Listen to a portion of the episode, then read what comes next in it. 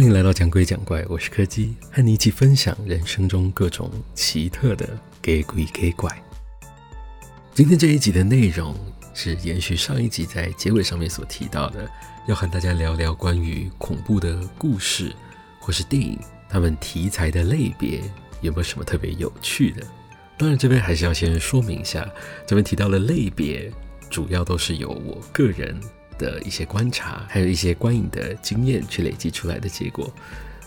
如果要说比较正式的说法的话，曾经有人把恐怖电影做过一个分类，他们把一九六零年代之后的恐怖电影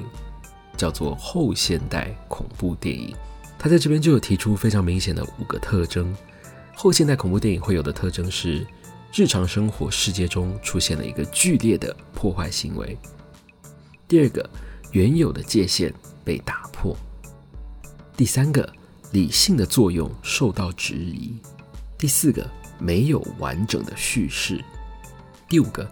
影片使人产生一种与恐惧紧密相连的体验。这是一个比较明确可以查到的关于恐怖电影，算是定义吧。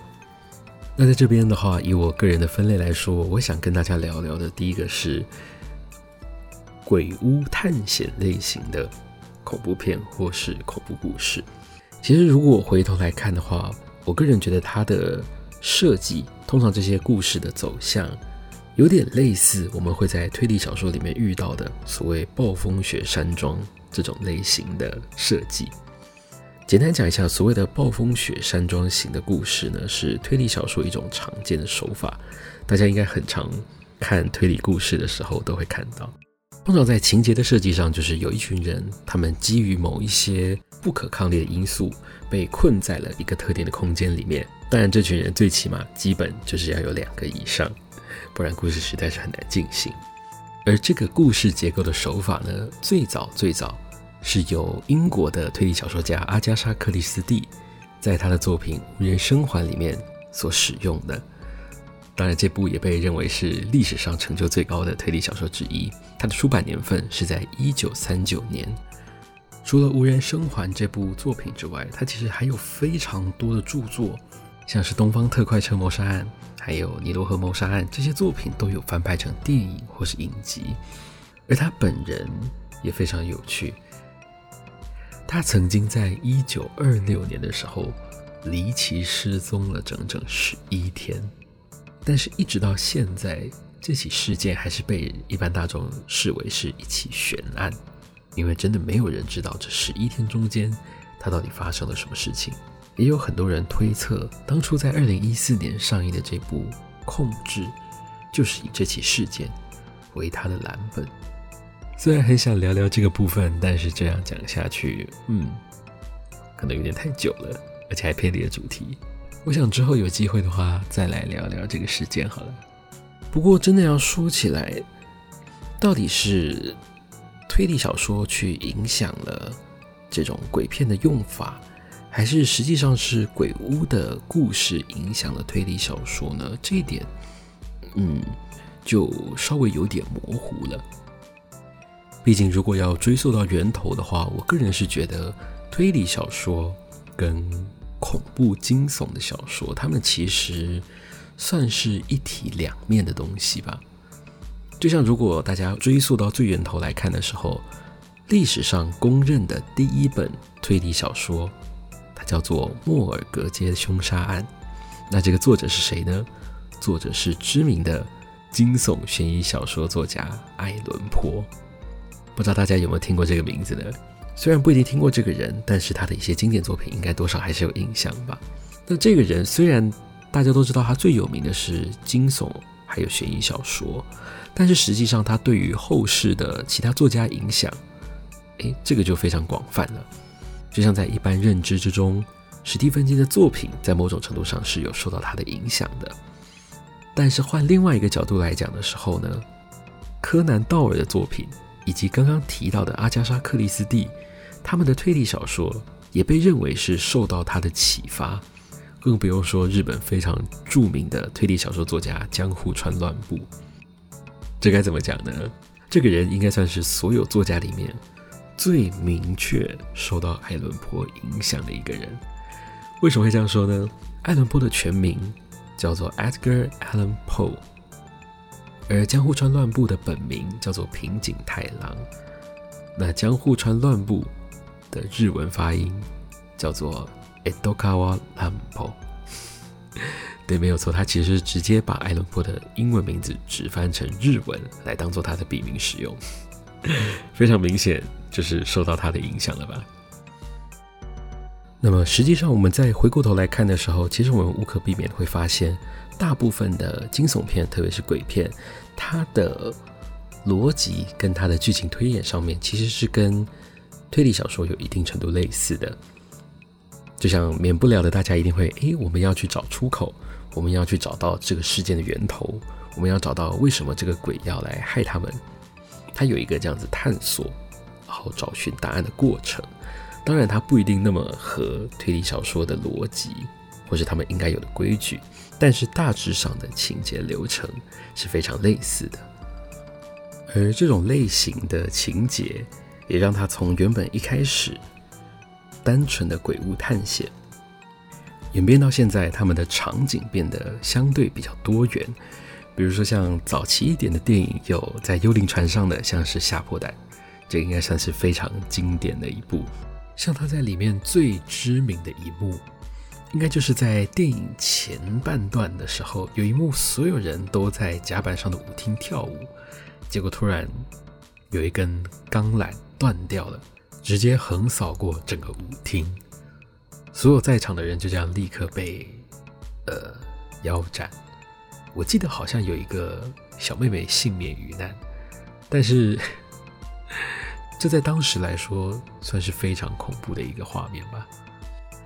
再到后来比较新一点的，也有考古题材的鬼片，比如说《忐忑》。不过这部片比较有趣，我个人是觉得它比较类似是包着恐怖片外皮的探险寻宝类的电影。而且这部片我个人是蛮推荐的，它除了恐怖的部分我觉得相当到位之外，在这中间，它的电影里面有加入了非常多关于哲学的概念，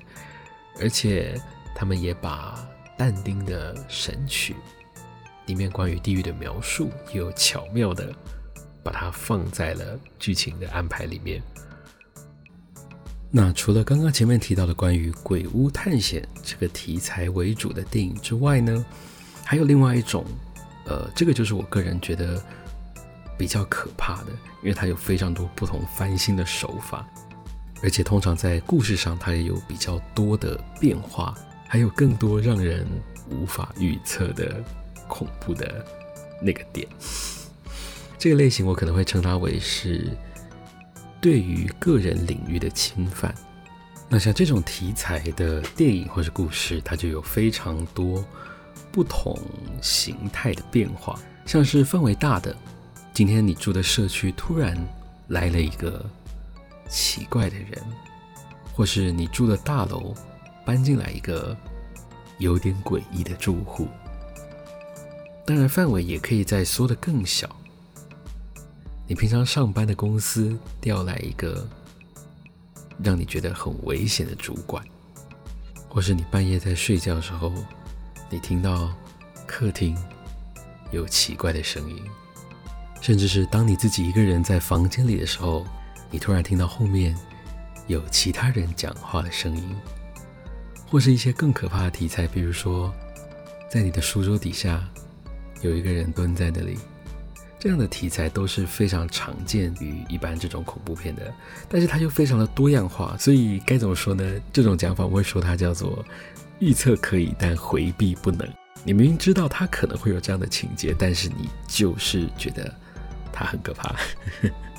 这个实在是很难避免的事情。就像我现在在讲这个情节的当下，我的脑袋里面也会有非常多，嗯，我自己觉得很可怕的东西一直在那边转。如果要从以这个题材为主题的电影选一部最有代表性的话，我觉得一九六零年由希区考克执导的《惊魂记》，我觉得算是里面最可以代表这种私人领域被侵犯的恐惧。虽然这部应该并不能算是鬼片，但它的确是非常有代表性的惊悚恐怖片。虽然大家可能对电影的名字有点陌生，但是对于这一段音乐，大家应该都非常的熟悉。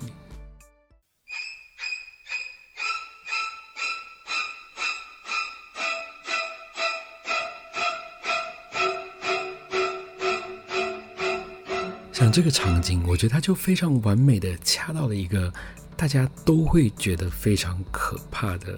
时机点。毕竟对大部分人来说，洗澡就是一个你完全没有任何防备，你在衣服脱光了的情形之下，你不仅没有办法去做防御，你甚至连要逃走都是一件非常困难，甚至可以说非常尴尬的事情。那除了刚刚讲的《惊魂记》之外呢？还有另外一部，我个人也是觉得非常有代表性的，也是当代侵犯私领域这种题材，我觉得最极致的之一，那就是《咒怨》。诶，讲到《咒怨》，大家应该就都有印象了。目前这样看下来，还真的没有什么比在被子里面的时候看到东西还要更可怕的。毕竟，在一般的恐怖片或是故事里面，大部分的人都会把被子视为你的最后防线。所以，一旦这个空间被外力侵犯的时候，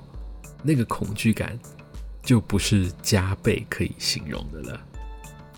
然而，除了这个之外，其实近几年各个不同的编剧，他们也有针对这个侵犯个人领域这件事情，他们把这个范围又收得。更贴近了一点，甚至是直接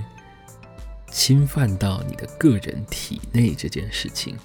这个其实我觉得它跟附身有很大程度的不同。附身这个题材通常在使用上来说，它会特别强调当事人可能没有意识到，或是他并不会意识到自己正在跟某一个入侵他体内的物体共存这件事情。但是这种新类型的。我所谓的个人身体的侵犯电影，它是你可以从你身上的各个特征，比如说，呃，你看到自己喉咙的时候，或是你看到自己的 X 光片的时候，甚至是做断层扫描的时候，你可以清楚的意识到有一个异物正在你体内。当然，你要说这个手法算不算新呢？嗯，认真来说，异形。嗯，它到底算不算用过呢？可能逻辑上不太一样，毕竟一个是属于恐怖片，一个是属于鬼片。但是我觉得他们本质上的逻辑是类似的。我觉得这就是为什么我们对于这种私领域侵犯的题材会感到非常的恐惧，就是因为我们原本认为安全无虞的环境被打破了。这个其实就有点呼应到前面我说，人家归纳出来对于恐怖片的定义里面有提到的。你的日常生活世界中出现了一个剧烈的破坏行为，或是你也可以说原有的界限被打破这一项。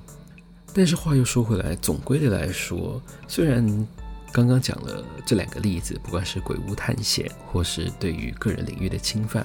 我觉得它终究要回归到一个源头。对于这些恐怖的东西，到底源头为什么会觉得它可怕？其实简单的来说，它就是对于未知的恐惧。你无法去预测它，同时你也无法去控制它，甚至你根本无法去理解它。在这个样子的情况之下，你的尝试、你的逻辑、你的推理完全没有办法发挥任何作用的时候，